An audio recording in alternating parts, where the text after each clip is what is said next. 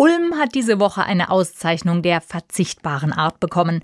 Das dortige Finanzamt ist, tada, das langsamste von ganz Baden-Württemberg. Im Schnitt rund 70 Tage warten die Ulmerinnen und Ulmer nach Abgabe der Steuererklärung auf den Bescheid und damit auch auf ihr Geld. Naja, oder eben die Nachzahlungsaufforderung. Was machen die denn da so lange in Ulm? könnte man fragen. Holt euch mal ein paar Tipps von den Kollegen im Kraichgau. In Sinsheim brauchen sie gerade mal halb so lang pro Steuerbescheid. Das könnte man fragen, wenn einen diese 70 Tage wundern, gar aufregen würden. Man könnte aber auch fair bleiben und finden, dass das Ulmer Finanzamt auch nicht anders oder schlechter ist als alle anderen, von denen wir wehrlosen Privatmenschen irgendwas wollen.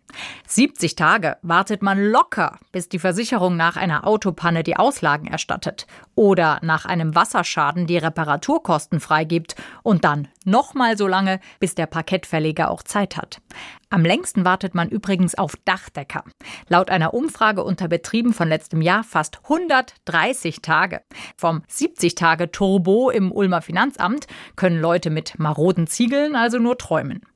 Mit noch längeren Wartewerten ist zu rechnen, wenn die Physiotherapeutin den steifen Arm begutachtet und dann Schultergeschichten brauchen Zeit, sagt. Wenn der Hausarzt in Rente geht und man einen neuen sucht, die Firmensoftware ständig hängt und die neue ganz bald aufgespielt wird.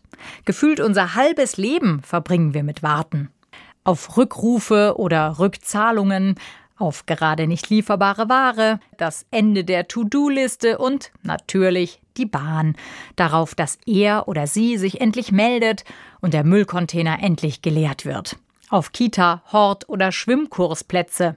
Zurzeit warten Eltern aber vor allem auf eins, auf das Ende der Seuchensaison, gemeinsam mit dem ausgelaugten Kita-Personal und das seit Herbstbeginn vor rund 130 Tagen. Auf den Frühling warten doch eigentlich alle spätestens seit Neujahr, macht 40 Tage, auf Licht, Wärme und neue Energie. Zum Beispiel, um die nächste Steuererklärung anzufangen. Die Finanzämter können es kaum erwarten, uns warten zu lassen.